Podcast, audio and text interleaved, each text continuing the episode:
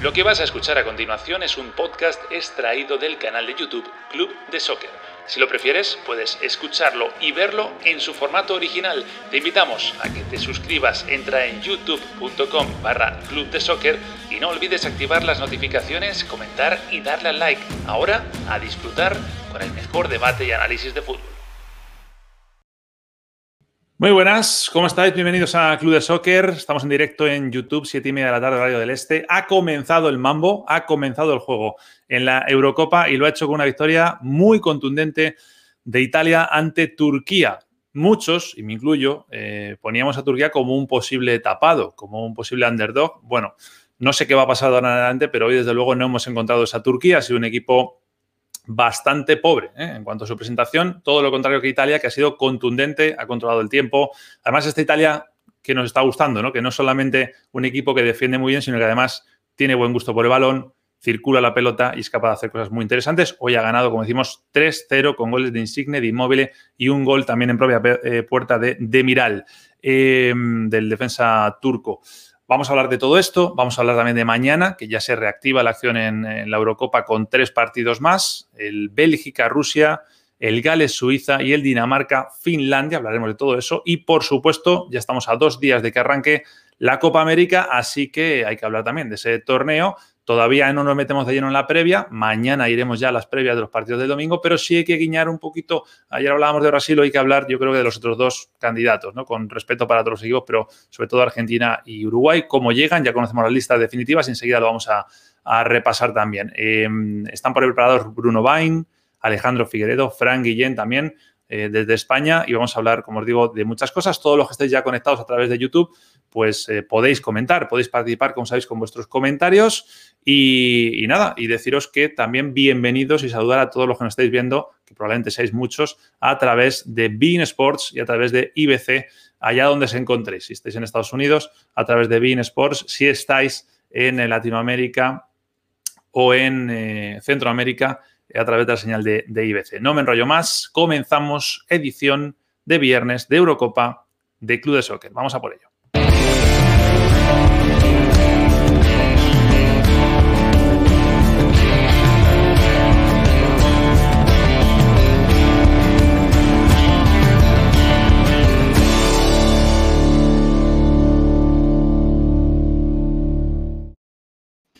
Muy buenas, Bruno Bain, Frank Guillén y Alejandro Figueredo. ¿Qué pasa, chicos? ¿Cómo estáis? Buenas noches, buenas tardes, ¿cómo andan, chicos?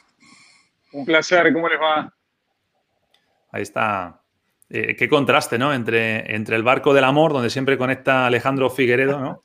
Y la, y, la soledad, la nocturnidad de Frank Guillén ahí, ¿eh? Casi las dos de la mañana en España. Es la biblioteca de Frank.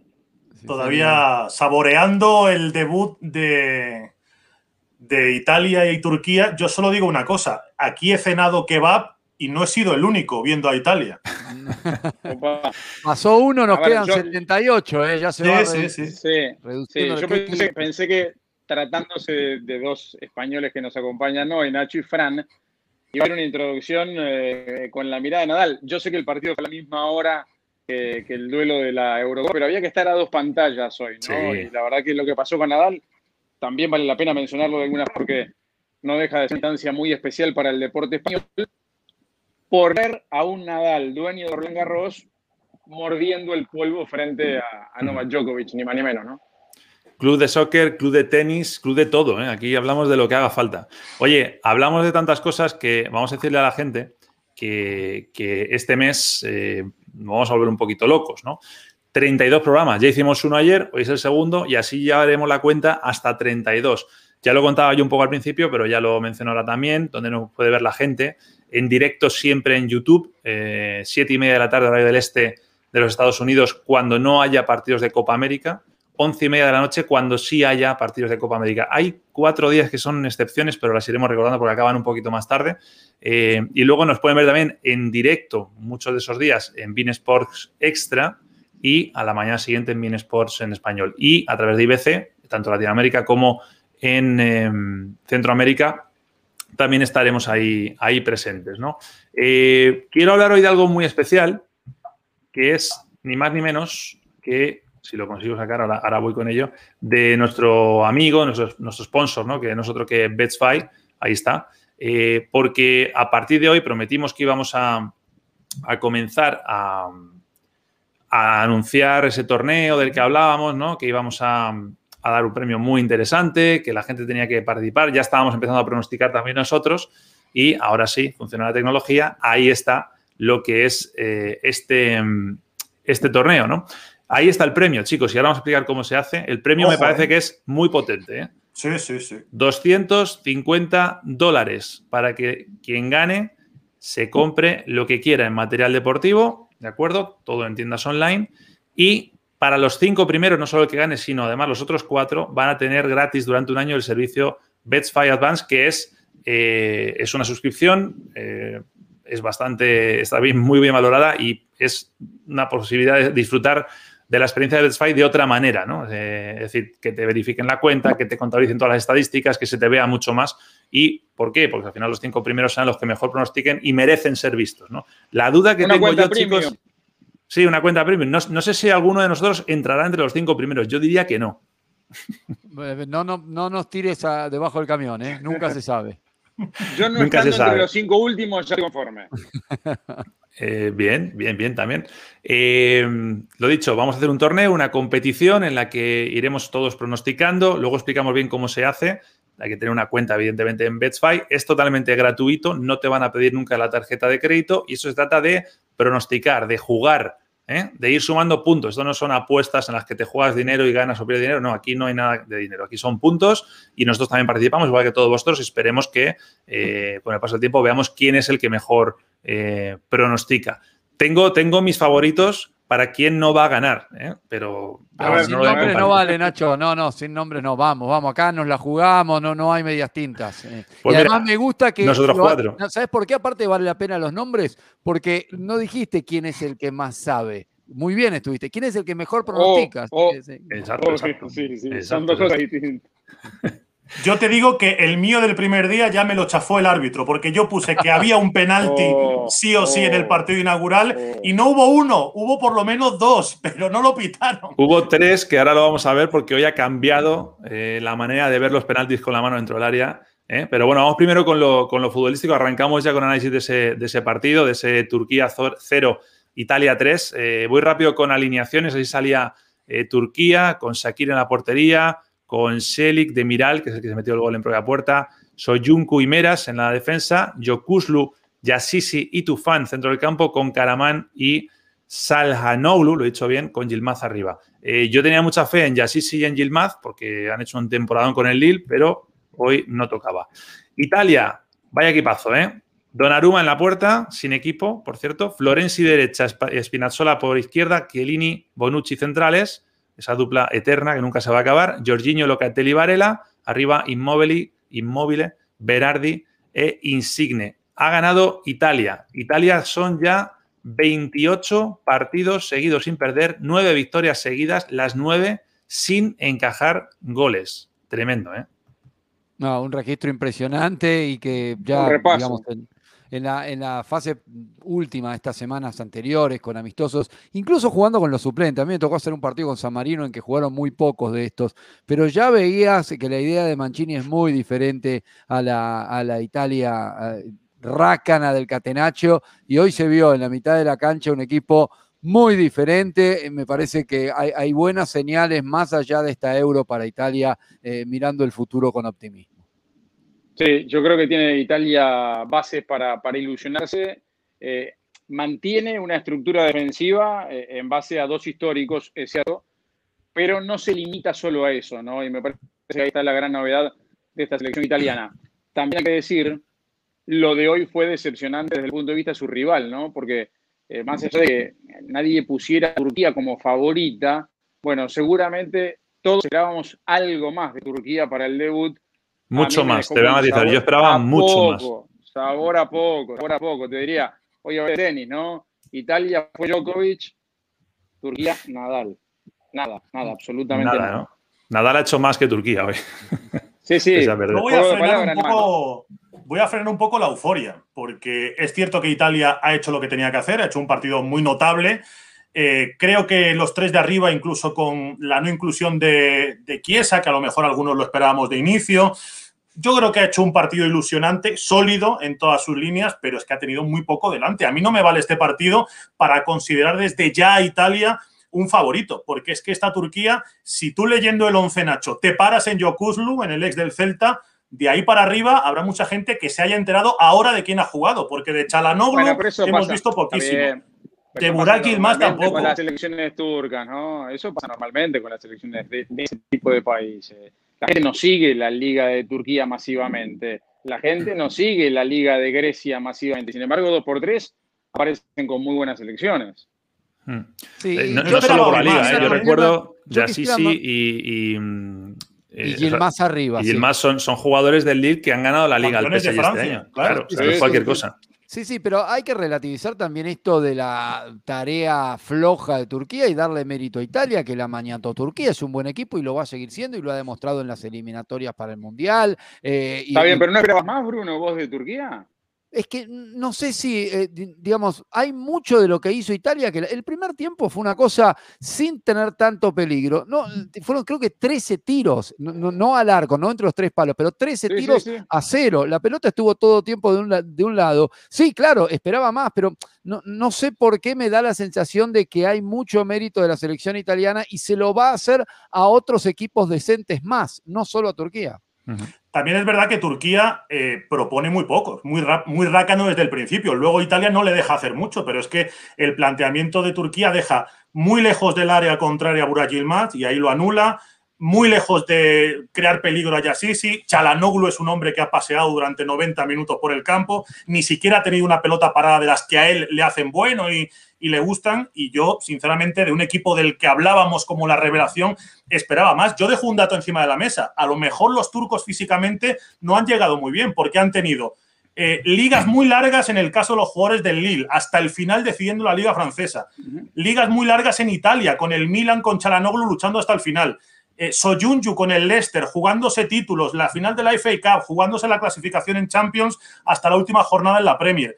Igual Turquía, sus puntos fuertes han llegado un poquito bajos de gasolina a esta Eurocopa. Hmm, puede ser, es un buen punto, sí, sí.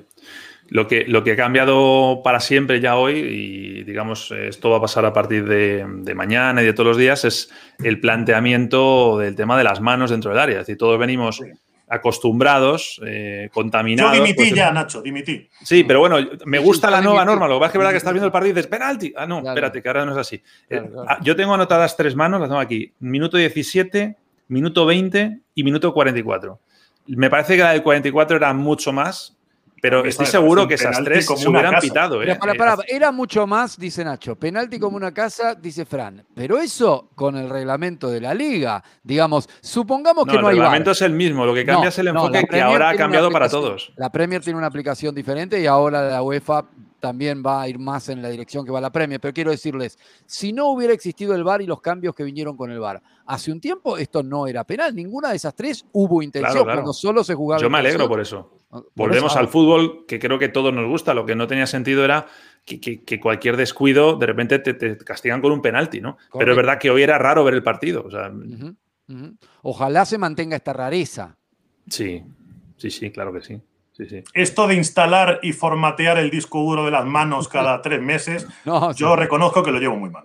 No, no, es que ni, llegó a formatearse del todo en mi cabeza, Frank. Inentendible, inentendible, inentendible. No se puede tener, porque en definitiva tener reglamentos distintos para distintas competencias y es lo que, lo que hay que evitar. El fútbol es uno solo, el reglamento del fútbol es uno solo, el VAR es uno solo. Basta de hablar de protocolos, de cómo se aplica, de cómo. Basta. Porque eso fue la puerta de entrada para que el VAR perdiera credibilidad y para que una herramienta que estuvo muy bien pensada y planificada en un principio, fuera perdiendo fuerza producto de esas interpretaciones que se quisieron dar a nivel local. Un solo deporte, un solo reglamento, un solo adiós a los protocolos. Si no, esto va a terminar mal. Bueno, con la victoria Italia eh, casi está ya en la siguiente ronda. Es decir, es así. Cuando pasan dos y los cuatro mejores terceros, pues mira, así están las cosas. Italia tres puntos, con más tres. Mañana tienen que jugar Gales contra Suiza y Turquía eh, igual es una derrota dolorosa, pero no está para nada eliminado. De hecho, si, si encontramos la Turquía que todos esperábamos, yo creo que Turquía le puede ganar a los otros dos rivales, aunque van a ser partidos muy justos. ¿eh? sí, sí, sí. Eh, eh, en, este programa vamos a tener esa dualidad Copa América, Eurocopa, y muchos critican a la Copa América con razón, que en los grupos clasifican 4 de 5. Pero acá clasifican eh, 6 de 24, ¿no? Dos tercios de los equipos van a pasar. Así que Turquía, a la que tanto hemos castigado, va a tener la chance de, enmendar los errores de hoy y tranquilamente, a pesar de este 0-3, puede meterse entre esos 16, ¿no? Turquía ha tenido el día malo probablemente en el mejor día para tenerlo. Es cierto. Puede ser, puede ser. Una, una, Eurocopa sui generis, ¿no? Vale la pena recordarlo también. Hablaron seguramente en el programa de ayer, pero bueno, mm. esto de la multiplicidad de sedes, hoy Italia termina siendo eh, anfitriona, digamos, con... Pero jugando como visitante, que es lo más gracioso de todo. Bueno, por eso, pero, pero es una Eurocopa muy sui en ese sentido. Entre paréntesis digo que a mí no me gusta este formato. Yo soy hincha de los torneos tradicionales, a una única sede, a reventar dos, esto de la coparticipación, pero el formato de la Eurocopa a mí no me gusta absolutamente nada desde el punto de vista. Es que las Eurocopas, además, yo la, tengo idealizada eh, porque a veces es un torneo muy, muy genuino y ahora ya no es así. Es decir, es un torneo que a mí me gustaba eso cuando iban 16. Iban 16 y, se metían 8 y luego 4 y luego 2 y luego 1. Ya está, pero no. Es que muchachos, todos los torneos, cuando se inventó esto de los terceros, me pareció la estupidez eh, más grande que se puede hacer, porque premiar a alguien en un grupo que compitió contra los de ese grupo, no compitió contra los del otro, y, es solo relativo al grupo tu puntaje, con lo cual me parece que no tiene ninguna razón de ser. Eso, arrancó cuando fueron sumando participantes y había que cuadrar la cantidad de clasificados para la siguiente fase, ¿no? Correcto. Eh, fue la única, el, único, el origen de esa idea que comparto con Bruno. Deportivamente no, no hace nada bien. Tranquilos, que vamos camino de ese mundial de 59.000 ah, equipos. ¿eh? Ahí, por favor, Nacho, el día que hagamos la opinión, quiero, quiero hablar. Tengo una hora y media de razones en contra del mundial de 48 equipos. Está perfecto. Yo ese día abro Club de Soccer, meto el opening, te presento y me voy.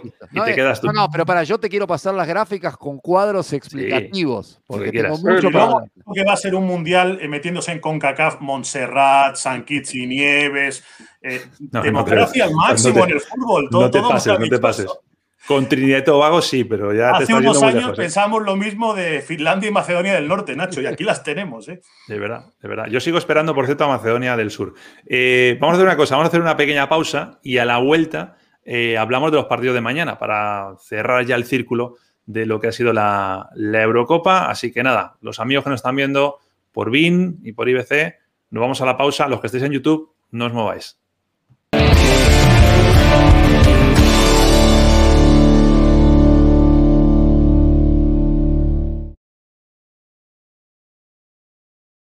Mirad lo que tengo preparado ¿eh? para las pausas. Mira, backstage para que se sepa que estamos. ¿eh?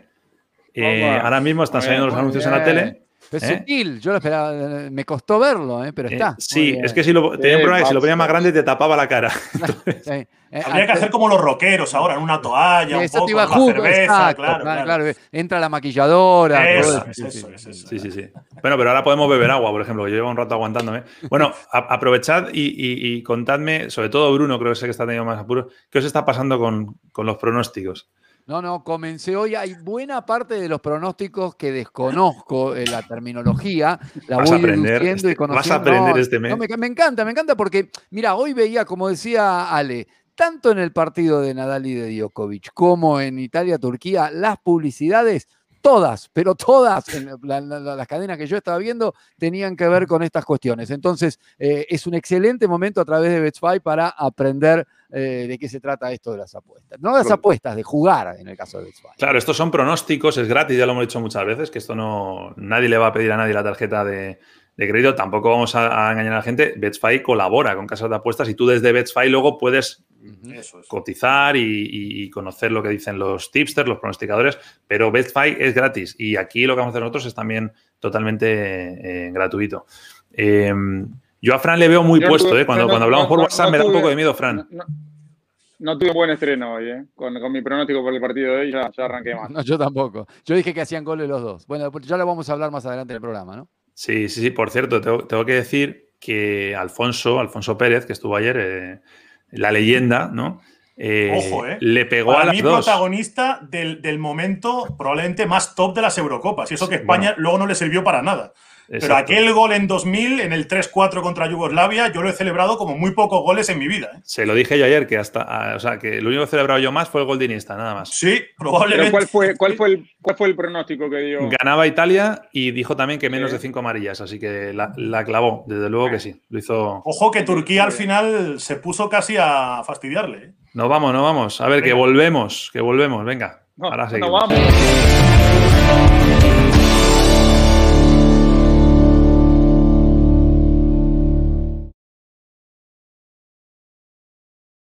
Bueno, estamos de vuelta. Eh, a los amigos que estaban viéndonos por televisión, pues ya estamos aquí de nuevo. Los que nos ven por YouTube, pues se pueden quedar ahí de charleta. La verdad es que ayer decíamos un poco en modo de broma, pero ya no lo digo tanto de broma. O sea, vamos a tener que hacer al revés, ¿no? Las pausas de 50 minutos y el programa de 10, porque nos lo pasamos mejor en las pausas que, hay chicha, ¿eh? En las pausas hay ahí como, los making of de las películas. Total, total, y se van a ir poniendo cada vez mejores. No tengo duda que la pausa del programa 25 va a ser eh, como para. No recomendada para menores ya. Correcto. Además, serán, estas son todavía muy temprano, pero, pero cuando las hagamos a las 11 y media de la noche de aquí, ¿eh? ya verá, ya verá. Bueno, aquí son las dos en España, ¿eh? Hora golfa plena. Eso es verdad. Oye, Bélgica-Rusia mañana es el gran partido del, sábado. Eh, entiendo que todos pensaremos lo mismo, que Bélgica va como favoritísima, eh, incluso los dos españoles que están aquí, que, Rusia nos escarmentó en el 2018, pero aún así creo que está por encima, ¿no? Ojo, no está De Bruyne, no está Hazard. Lo de que no esté Hazard no sé si es bueno o malo, pero bueno, no está Hazard. Y luego dos equipos muy distintos, ¿no? O sea, una Bélgica con un gusto por el fútbol y por querer jugar bonito y una Rusia que yo creo que se van a meter en el autobús atrás todos, ¿no? Es lo que han venido haciendo y salvo Siu arriba y mandarle algún centro, eh, no mostró nada distinto tampoco en el 2018, a pesar de que haya eliminado a, España. Y para Bélgica, además de lo que viene pasando en las últimas competiciones, que hay mucho talento, también puede tratarse de la última oportunidad de que estén juntos todos estos eh, muy buenos jugadores que andan merodeando los 30 o por arriba de los 30 en muchos casos. Como vos decías, Nacho no está de Bruyne para el arranque, tampoco va a estar Witzel, pero me parece que tiene sobradas opciones Bélgica, no solo para eh, ganar, sino para gustarse a sí misma, como siempre en estas competiciones, arrancar con el pie derecho y dejando buenas sensaciones es muy importante y creo que eh, los de Roberto Martínez lo tienen claro. En las tres líneas me parece que Bélgica tiene mucho y si le querés sumar a Courtois ni que hablar. En las cuatro, eh, la verdad que el hecho de que el final esté cerca, para el grupo completo, ¿no? porque alguno va a seguir en el Mundial, pero para el grupo conjunto, tiene que ser una razón más para estar motivados. El eterno. Yo creo que el gran titular, eh, perdona Ale, el gran titular para mí es que vamos a vivir un Bélgica-Rusia en el que el Hazard titular igual es Torgan y no Eden. Cierto. Esto me parece surrealista. Yo, lo que decía que para mí es el eterno, el eterno deudor. Eh, en, las, grandes competencias. Un poco, es un poco la, Holanda de los 90, ¿no? Y de los. Sí, sí, Es, verdad. Sí, cayó con Gales en la pasada de forma sorpresiva, pero a, mí me parece que ese mote de, no sé, que en Sudamérica decimos pecho frío, le cayó demasiado de golpe y algo injustamente. pero, yo no digo, no, pero yo no digo que pase por ese lado. No, yo no, no lo catalogo de, de, pecho frío, no, no, no pasa por eso, pero me parece sí que siempre ese equipo eh, que, siempre aparece como, como un candidato oculto, pero nunca concreta, ¿no? En ese sentido yo lo defino como, como el eterno deudor, ¿no? Pero bajar a Brasil no es concretar, por ejemplo, un mundial. Sí, pero yo, por ejemplo, como lo veo, es que. campeón sale uno solo, digamos. Yo, creo que les falta ese toque de experiencia que te da ganar títulos, es lo que les falta. Y, pero ya hay algunos que, han ido ganando títulos importantes con sus clubes. Yo creo que eso es lo que te, forma un poco también, ¿no? El eh, problema con esta Bélgica al final es que eh, Hablábamos en los torneos pasados de una Bélgica a la que le faltaba un puntito de cocción, que todo el mundo decía, cuando llegue esta Euro 2020, que al final ha sido 2021, estarán perfectos. Y ahora mismo, sobre todo con el año eh, en el que se ha pospuesto el torneo, me parece que a la defensa, a los Bertonger, Alderweireld y compañía, ya les ha llegado un poco tarde. A los que en teoría estaban en su madurez, algunos como Lukaku, como Courtois, como De Bruyne, les ha venido bien pero a otros esta madurez como Hazard les ha cogido un poco desprevenidos y al final me encuentro con una Bélgica que igual tiene más dudas en torno a la plantilla que en los torneos pasados. no termino de ver eh, tan claro los galones de la plantilla como los tenían los otros. Ahora mismo, por ejemplo, no te sabría decir si deberíamos seguir considerando a Eden Hazard el gran jugador belga o esto ha pasado ya a Courtois o a De Bruyne. Y bueno, no, es cierto lo que decís, Fran, pero los que sí están bien, los que sí la madurez los agarra en un buen punto, son jugadores de nivel superlativo. Courtois, De Bruyne y Lukaku viene a hacer, creo que son entre selección y, Bélgica casi 40 goles. Y el equipo como tal caminó las eliminatorias. Yo sé que las eliminatorias a la Euro son muy distintas a las de Sudamérica, y esto lo digo para el público que nos ve eh, en, la región del sur de, este continente. Eh, ah, pero, pero no todos ganan 10 de 10. Y Bélgica lo hizo y paseando. Yo añadiría a Carrasco, ¿eh? Yo mm. creo que Carrasco está en ese núcleo de jugadores que tienen que ser importantes, además porque Roberto eh, Martínez le ha dado los galones de decirle, olvídate de trabajar, no vas a ser el carrilero, vas a ser media punta. Te quiero para definir arriba, para desequilibrar partidos y el trabajo, el bajar a la mina, se lo voy a dejar a otros. Viene de una, gran liga española, viene siendo campeón, es decir, Comparto que por ahí aparece como una de las grandes figuras de, esta selección de Benfica y también voy con Fran, ¿no? Lo de Hazard, eh, lamentablemente para, para, él, ya, ya da la sensación de que le pasó el gran cuarto de hora, ¿no? Yo, sabes que lo de Hazard, eh, o sea, comparto, ¿eh? pero quiero decir, a mí no me extrañaría si ahora me teletransporto al mes de agosto y viene un señor y me dice, vaya Eurocopa que hizo Hazard. ¿eh? O sea, no me extrañaría porque ten en cuenta que es un jugador que si está recuperado, y va ganando poco a poco ritmo. Él, no tiene ningún desgaste del año, ¿eh? Si los amigos de muy cortos. Hicieran, mira, si los amigos de Betsfy hicieran un pronóstico de quién es la figura de la Eurocopa, eh, Casar no ah. creo que cotice menos de, de, 3,6, una cosa así. Busca, búscalo, que seguro que, está. ¿eh? Seguro es que, lo que decía antes. Igual juega más minutos su hermano que él en esta Eurocopa. Eso es verdad. Oye, me gusta que pongáis a Betsfy sobre la mesa porque ya hemos hablado un poquito de lo deportivo, pero eh, sobre todo me gustaría conectar, como hemos hecho estos días, con el Betsfy Center, porque ya está visto esto por parte de nosotros, pero vamos a darle otro enfoque, el enfoque, digamos, más de, de pronosticadores, ¿no? Bueno, ya hemos hablado un poquito de lo que podemos esperar en lo deportivo de ese Bélgica-Rusia. Hay muchas ganas de ver al equipo de Roberto Martínez. Me voy otra vez al Betfair Center, lugar al que vamos a acudir día a día. Hoy está allí Sergio Casal. Muy buenas, Sergio, ¿cómo estás? Hola, ¿qué tal, Nacho? Encantado de estar aquí. Te presento a nuestro público porque Sergio Casal es uno de los tipsters más destacados de, de. Un tipster, pues si alguien no lo sabe, es un pronosticador profesional. Es alguien que tiene en la cabeza eh, las cuotas, las estadísticas, en fin, lo que hace falta para hacer un buen pronóstico y, acertarlo. ¿no? Exacto, básicamente es ver fútbol 24 horas al día, tomar notitas y, para adelante. Bueno, mm, como te digo, ya hemos hablado en el programa de, lo que es eh, lo deportivo, las sensaciones que nos transmitía Bélgica, esa Rusia, que los que somos de España la tenemos aquí clavada en el corazón eh, desde el Mundial. Pero háblanos de, pronóstico, es decir, de todo lo que has estado viendo, valorando, ¿cuál sería un pronóstico bueno para hacer, por ejemplo, que tú compartirías con la, con la gente? A ver, de primeras eh, empezamos con una de las selecciones para mí más fuertes de la Eurocopa. Con el permiso de Francia, creo que es una de las que puede llegar hasta, hasta semifinales o incluso a la final. Eh, yo he optado en este partido, me he cubierto con Bélgica no pierde, es decir, eh, no arriesgamos en caso de un empate, ya que es el primer partido, Kevin De Bruyne está de baja y ambos equipos reciben cartulina. Creo que ambos pueden recibir cartulina porque tenemos un árbitro como es Mateo Laoz, árbitro que, aquí en España lo conocemos, lo conocemos muy bien. Y, además el poderío ofensivo de Bélgica creo que es para, que este pronóstico no, no se falle. Lo de Mateo es un buen punto, fíjate, porque no sé si habrá hecho lo que suele hacer él, ¿eh? de informarse de qué tal está la prima o el perro, demás, porque lo hace aquí en, en, la liga, ¿no? que les pregunta muchas cosas personales que a los jugadores no les gusta mucho tendrá que hacerlo en ruso en este caso para que, para que le entiendan. es, un árbitro que además llevo siguiendo muchos años, porque yo además soy pronosticador exclusivo en tarjetas, y, es un árbitro que este año nos, nos ha dado mucho, mucho, mucha felicidad, digamos, ¿no? Oye, eh, Sergio, me gusta que digas lo de las tarjetas porque lo expliques un poco muchas veces la, gente que va a pronosticar se fija pues en lo clásico, ¿no? Quién gana, eh, quién hace gol, quién marca primero, pero es que el tema de las tarjetas a veces, eh, no digo que sea sencillo porque no lo es, pero sí es un poquito más, o sea, tiene mucho por descubrir todavía, ¿no? O sea, siempre va a haber tarjetas amarillas en los partidos y da mucho juego. Sí, eh, a ver, nosotros, yo uso una base de datos propia, donde tengo unos 2.000, 3.000 pronósticos míos, y ahí voy analizando ya, después de muchos años, cómo pita cada árbitro.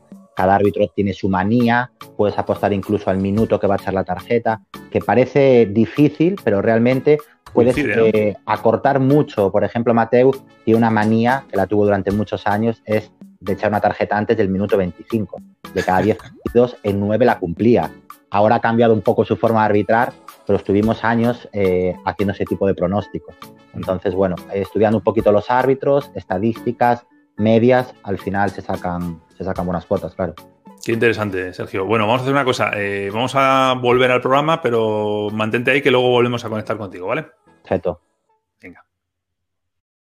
Lo que está aprendiendo Bruno Bain. Sin ¿eh? duda, ¿eh? eh con, estas cosas. Lo del tema de las amarillas está muy bien. ¿eh? eh impresionante, la verdad. Que me dejó pasmado. 9 de 10 Ahora porque son profesionales, ¿no? Los pronosticadores. La verdad que 100%, Nacho, que 9 de 10 veces un árbitro antes del 25 saque tarjeta es realmente notorio porque nosotros relatando muchas no, no la sacó porque se la fue la media hora. Así que me parece un dato muy valioso y que debía pagar bien en cada una de, de esos tips. En los casos en que era apuesta, porque siempre insistámosle a la gente que esto de BetSpy es para jugar sin poner dinero. Es, para jugar. Vámonos en el hecho de que hay un tipster especializado en tarjetas de los árbitros. Cuando dijo esa frase, es, espectacular. Claro, claro. Imagínate cuando llega la le cuenta el, chico en el jardín de infantes a los amigos, ¿de qué trabaja tu papá? No, pronosticador de apuestas especializado en tarjetas. Sí, Exacto. Y además le va muy bien, que eso es otra cosa. Oye, quiero enseñaros un documento sonoro. Afinar el oído, ¿eh? A ver si lo escucháis. A ver. Cat Babushka. ¿Lo habéis escuchado? ¿Lo pongo otra vez? ¿Sabéis qué es eso? Pero no. Eso, es, eso es qué tal está la abuela en ruso. Lo digo porque mañana Mateu se lo habrá aprendido, ¿no? Pues ojo, ¿eh? Conociéndole seguro. ¿eh? Un guiñito seguro. un jugador de la selección Cat busca y el otro se quedará, se volverá loco, ¿no? Sí, igual a Mateo le decís años, le dice. A Mateo le decís y le da alergia también, ojo con eso. Oye, eh, mañana hay más partidos. Eh, de verdad que pintan menos que, el que hemos hablado, que el Bélgica-Rusia.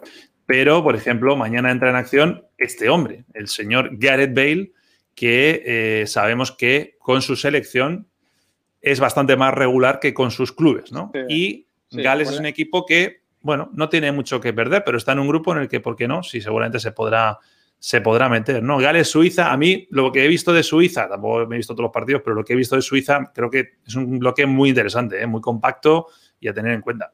Sí, además son dos selecciones opuestas en el sentido de que Gales llega poco a las competiciones grandes, pero cuando llega a hacer ruido, y para muestra la última Euro, metiéndose en semis, y Suiza siempre está y nunca pasa nada. Sí, yo creo que con lo de. demoledores, se cuentan, ¿eh? Sí, pero. Eh, no, por cierto. Ahora, precisamente por el, gran antecedente que tiene Gales con la última Euro, parece difícil que pueda repetir, ¿no? Porque eh, lo, de la última edición fue un hecho extraordinario y precisamente las cosas extraordinarias pasan muy de tanto en tanto. Y si repite algo similar, dejaría de ser extraordinario. Para mí, esta selección es Gales-Bale, ¿no? Es, Gareth y el resto ¿Cómo está eh, echando de menos eh, Figueredo lo de los titulares para arrancar los programas? Eh? Luego lo suelta porque, claro, lo tiene ahí y tiene que dejarlo salir. Mañana lo recuperamos, no, no. te preocupes. Sí, tranquilo, tranquilo, tranquilo. Este, para mí, Suiza favorita para el partido de mañana. Es que ojo a Suiza porque luego hablaremos de Dinamarca, que muchos también la consideran otra de las posibles grandes revelaciones. Suiza quedó por delante. Menos Quique Mateu. Menos Quique Mateu, ¿eh?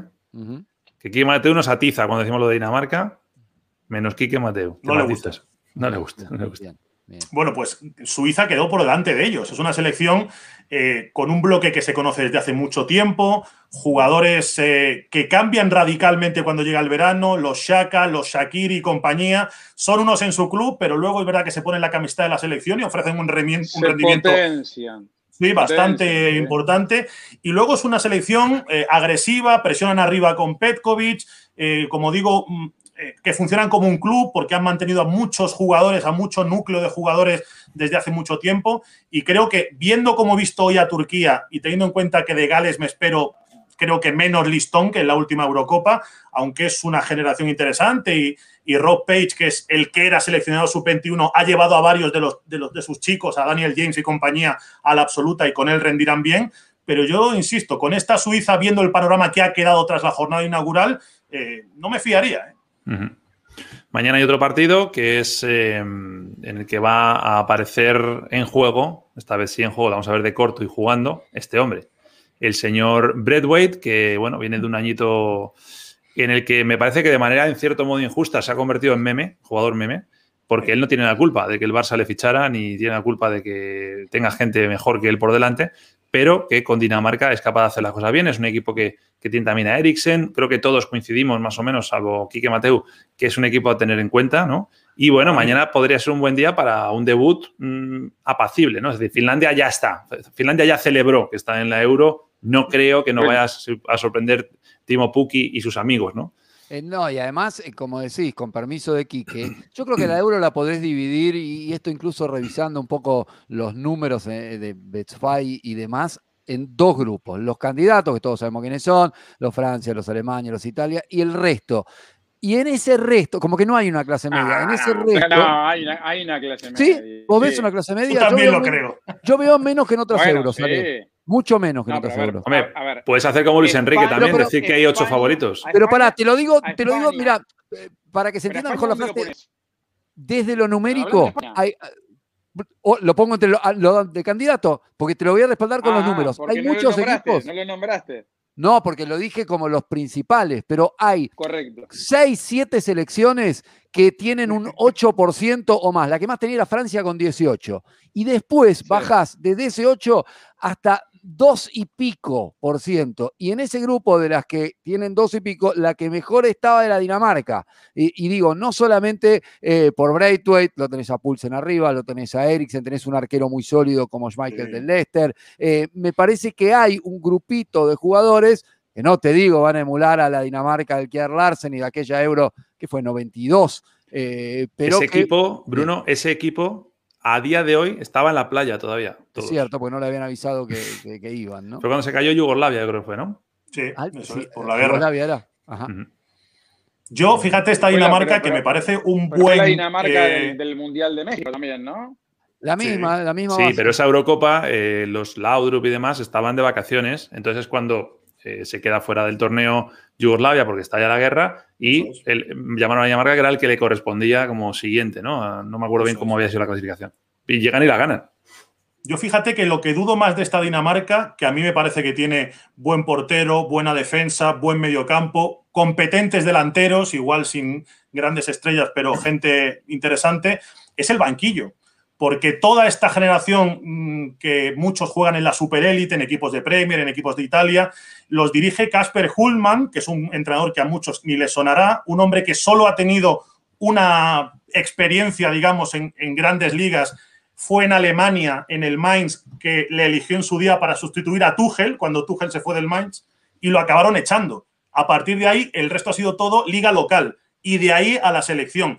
Yo no sé un entrenador así, eh, teniendo a las órdenes jugadores que están en el Chelsea, en el Inter de Milán, cómo manejará ese grupo y cómo manejará la responsabilidad de llevar a un país así en un torneo así. Mañana lo vamos a, ver y luego lo, analizaremos eh, también. Eh, eh, vamos a ir a la pausa, pero antes yo quería volver a, recordar a todo el mundo que, está ese torneo, ¿no? El torneo que hemos montado junto a Betspy, nuestro sponsor en este, en este mes. Betspy es una red social, recordemos, eh, especializada en pronósticos deportivos y vamos a jugar eso, a pronosticar, a ver quién pronostica mejor, a ver quién gana más puntos jugando y tenemos a adivinar. Una, competencia propia, ¿no? Dentro de hay muchas competencias y está la competencia del Club de Soccer 2021. Para la gente que nos ve eh, por YouTube, eh, en la descripción del vídeo está el link directo para ir a la competición. Es decir, ahí ya te haces tu perfil, Insisto, es gratuito y entras a, participar. Eh, vamos a hacer una pausa, nos vamos a ir de nuevo a publicidad en, las teles y nosotros vamos a seguir a continuación. La gente que está en YouTube, yo siempre digo, quedar un poquito más, que vienen, vienen cosas interesantes. Venga, ahora venimos.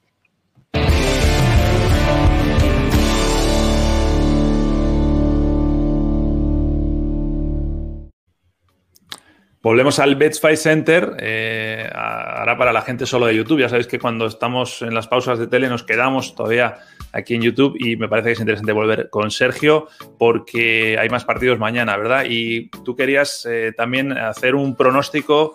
Eh, lo hemos hablado poco fuera de micrófono. Es un, es un pronóstico que creo que lo vas a acertar, ¿no?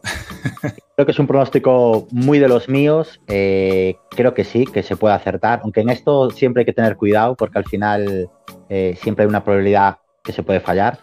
Eh, pero creo que tiene muy buena pinta. La verdad que sí. Es este de aquí. hablamos de Martin Bradway, del jugador del Barça, que es otro jugador cuando está con Dinamarca también. Sí, buscamos básicamente que, realice un remate entre los tres palos en, el partido. Creo que es algo que se puede dar muy fácil. Primeramente, Finlandia en defensa es muy floja. Además, creo que le van a temblar, eh, las piernas porque debuta en una fase final de una Eurocopa y que Martín es el principal referente de, de, Dinamarca y que además está en el escaparate porque creo que no renueva con el Barça. Así que creo que tiene una pintaza este pronóstico. Yo te pregunto, eh, para los que no tenemos mucha idea como yo, eh, cuando dice realiza un remate a puerta, no es que tenga que hacer uno, sino que, con que haga uno ya vale. Es decir, si luego acaba con siete remates, el pronóstico está ganado, ¿no? Puede hacer el número de remates que quiera, siempre y cuando sea entre los tres palos. En caso de dar, por ejemplo, en cualquiera de los tres palos, no entraría. Sería directo a puerta. Vale, eso está bien. A nivel estadístico tenerlo, tenerlo en cuenta. Eh, siempre hay cuotas así, ¿no? Que, parece que son un seguro de vida de que lo vamos a, acertar. No siempre, pero a veces aparecen apuestas de este tipo, ¿no? O sea, pronósticos de este tipo. Sí, al final hay que ir con mucha responsabilidad en este tema de las apuestas, pero es un pronóstico, la verdad, que creo que, es muy bueno. Es muy bueno porque Finlandia atrás es muy flojita. Tenemos un vacile aquí en el programa con Dinamarca, porque hay, eso, hay un par de, entre los que me incluyo, que creemos que puede hacer buena, buena euro y otros dicen que se ríen de nosotros. Así rapidito, ¿tú qué dirías? ¿Que le podemos meter como un posible tapado a Dinamarca o no? Turquía y Dinamarca tapados. Eh, mensaje directo para Quique Mateu, si nos está escuchando. Este sabe, ¿eh? Sergio sabe. Tú también, pero menos, yo creo. Sergio, un abrazo enorme, ¿vale? Cuídate mucho. Gracias. Hasta luego.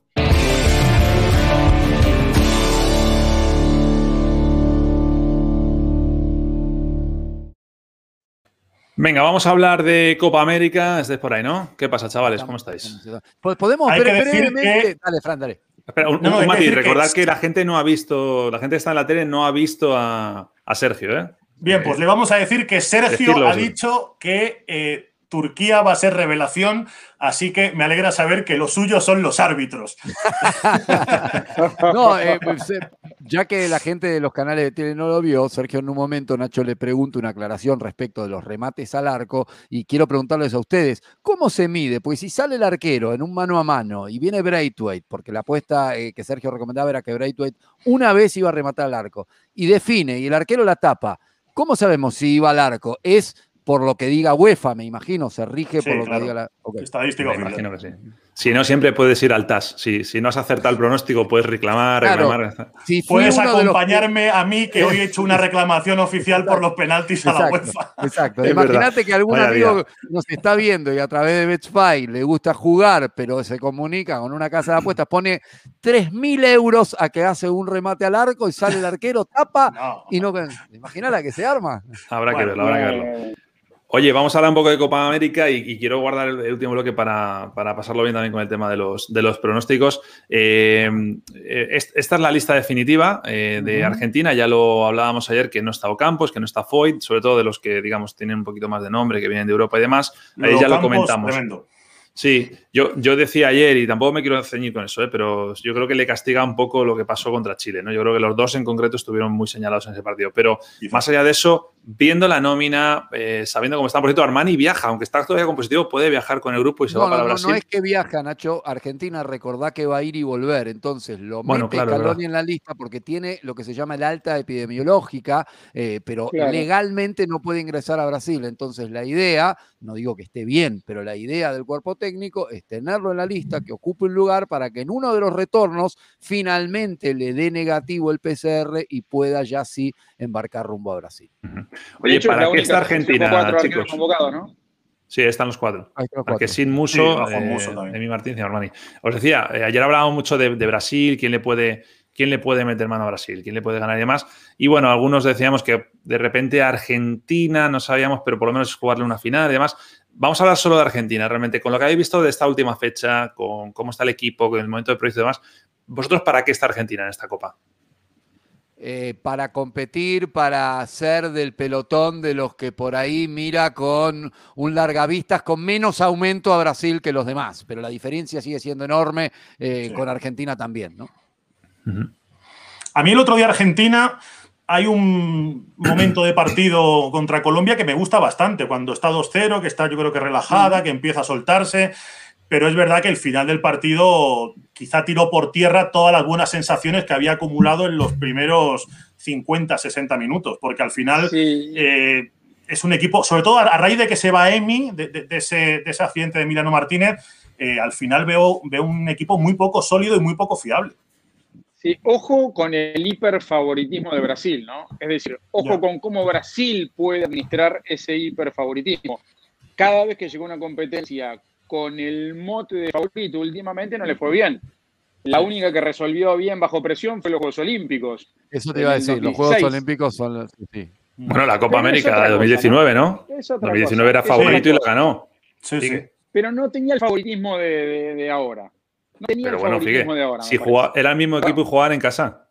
Y ahora también juegan en casa. Por eso digo que, para, para mí en 2019 el favorito número uno era Brasil. Lo único que te puedo comprar es que cuando se lesiona Neymar hubo mucha gente que les bajó un poquito las opciones, pero también hubo mucha que al revés, que les dio todavía más favoritos. Yo creo que eran favoritos y, cumplieron muy bien. ¿eh? No estoy de acuerdo con eso. Argentina tuvo una eh, buena. yo no sé si era tan favorito como ahora, o por lo menos se está diciendo, ¿no? Sí. Bueno. Eh, en las dos competiciones tenemos un favorito que roba en los cálculos de los, abro comillas, analistas, ¿no? Francia en la Euro y Brasil en la Copa América. Vamos a ver si se cumplen los dos. Eh, Porque además, en la otra, déjame, déjame agregar algo mínimo. En la otra eh, no estaba en marcha la eliminatoria con el régimen que viene ahora. Brasil viene con esa diferencia de puntos que ha sacado con respecto al resto en la eliminatoria, con una eliminatoria más desarrollada ya que en aquel momento, que lo último que había quedado como instancia fuerte era la Copa del Mundo de, Rusia, ¿no? Sí, es verdad, digamos, viene con este antecedente inmediato, el puntaje perfecto, eh, todo esto te hace, eh, agranda la figura del candidato, pero digo, quizás puede darse algo similar a lo de, respondiendo a la pregunta que me decía Nacho de para qué está Argentina, aquella Copa América del 2007, en donde eh, era competir para, bueno, intentar llegar a la final, que, un poco eh, fue lo que terminó ocurriendo. Sin brillar, estar para Argentina en ese último partido en donde en 90 minutos está la esperanza de por fin cortar esa racha sin títulos en la mayor para el albiceleste. Para mí la mejor noticia de Argentina es que esa clase media de la que hablábamos antes en la Euro, trasladada a la Copa América, los Chile, Colombia y compañía, no dan tanto miedo, no digo que no puedan llegar lejos, ¿eh? pero no dan tanto miedo como en otras citas. Entonces, me parece que en el rebufo de Brasil hay un poco, hay un totum revolutum en el que no me extrañaría nada que Argentina se metiera en la final sin tampoco necesitar hacer un grandísimo torneo. Sí, como le ha pasado también en otras ocasiones, ¿no? Em, de Argentina a Uruguay, bueno, Argentina juega el lunes contra Chile, es el debut en, Copa América. Insisto, los otros grupos, el otro grupo, los partidos que se van a jugar, que es eh, Brasil, Venezuela y Colombia, Ecuador, mañana haremos una previa más específica de ello. Eh, la lista definitiva de Figue de em, de Uruguay va sin Arambarri, que me decías también y que es sobre todo lo que se está hablando allí, ¿no? Sí, sí, porque muchos imaginaban, sobre todo después de la convocatoria en la anterior fase de la eliminatoria, donde tuvo incluso algunos minutos y respondió bien, eh, el gran nivel que ha tenido muy parejo, muy regular en el Getafe, creo que le daba méritos para ser tenido en cuenta, sobre todo teniendo en cuenta también que algunos que están en la mitad de la cancha, como por ejemplo el vecino, había estado mucho al margen por una lesión. Entonces llama la atención la ausencia de Mauro Arambarri, eh, se inclina Tavares por sumar dentro de la nómina en la mitad de la cancha a Fernando Gorriarán, el futbolista que está en México, que ha hecho un muy buen campeonato, es cierto, pero me parece que Arambarri merecía estar en la nómina, que además tiene como novedad con respecto a las convocatorias de, todo el proceso, bueno, una vuelta un poquito más importante de jugadores del medio local, con tres jugadores de Nacional, el arquero Sergio Rochet, Camilo Cándido, un lateral por izquierda, y Brian Ocampo, un volante ofensivo muy interesante que está atrayendo un gran momento en el fútbol uruguayo, y dos jugadores de Pierol, eh, como son eh, Facundo Torres, una de las revelaciones del momento en el fútbol uruguayo, que le ha ido muy bien realmente, y, Giovanni González, el lateral por derecha, que también ha sido titular en los últimos partidos de la eliminatoria.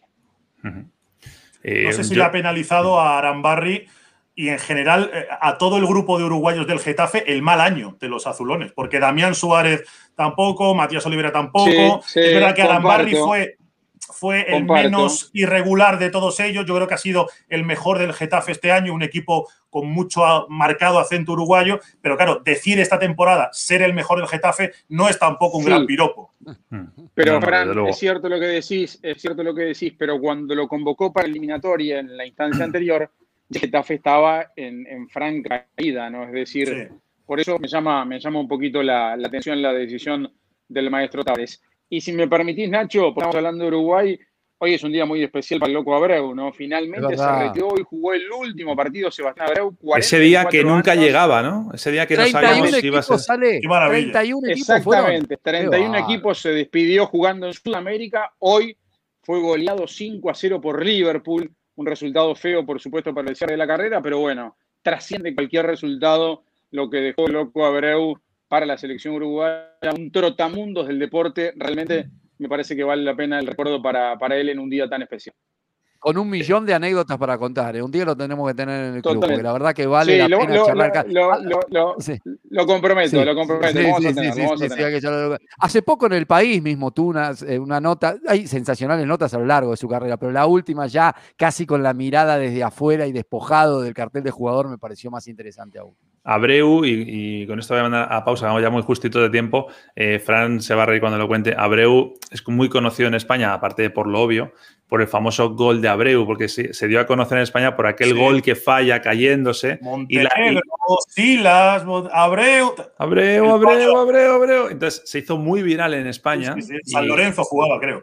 sí, en San Lorenzo, exacto. Y le sirvió un poco de promoción para para luego. Luego vino al Depor y la gente se pensaba, claro, que, que, cómo había fichado el Depor a un tipo que siempre las fallaba. exacto, exacto, Bueno, hacemos una última pausa y a la vuelta vamos a hablar de pronósticos, vamos a hablar de cosas interesantes. ¿De acuerdo? No mováis nadie, ¿eh? Ya venimos.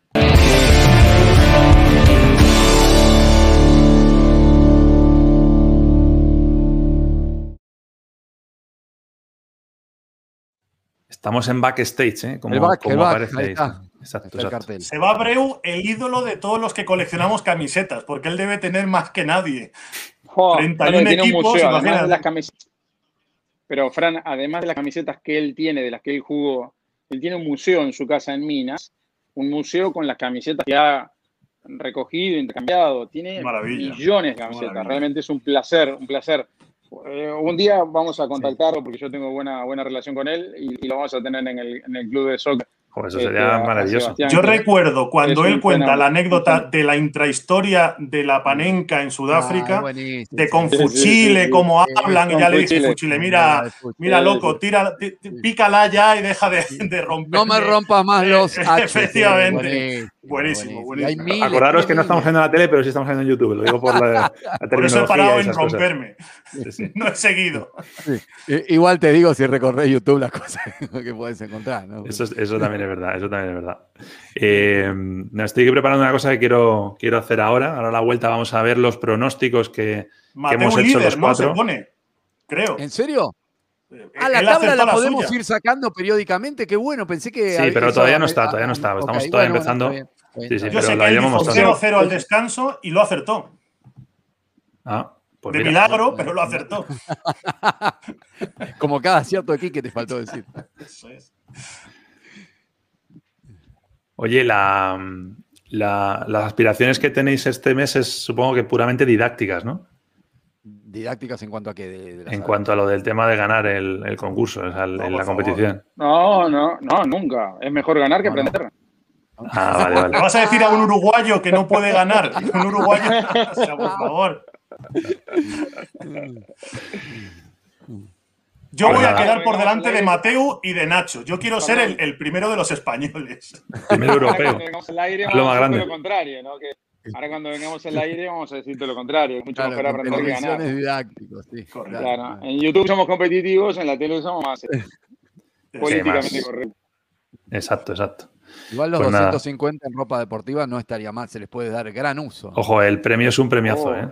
Sí, sí, sí, sí. Es un premiazo. Bueno, vamos a volver a la, a la pausa. Venga, lanzo ahí, ya venimos.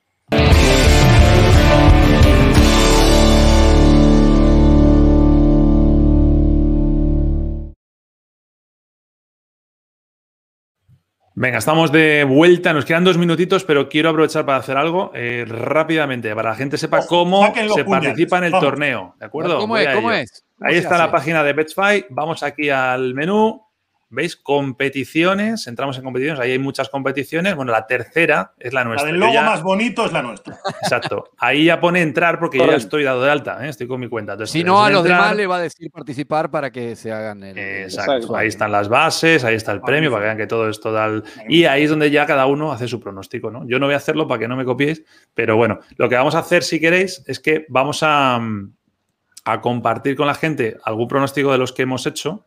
Eh, si me da tiempo a sacarlo corriendo, para lo, para lo de mañana, claro, para los de, para los de mañana, exacto. Eh, están por ahí ya. ayúdame. Sí, yo te ayudo. A ver, vamos, vamos, también vamos con Fran, que yo a Fran, le veo muy puesto. Venga, Fran, nos queda un minuto de programa.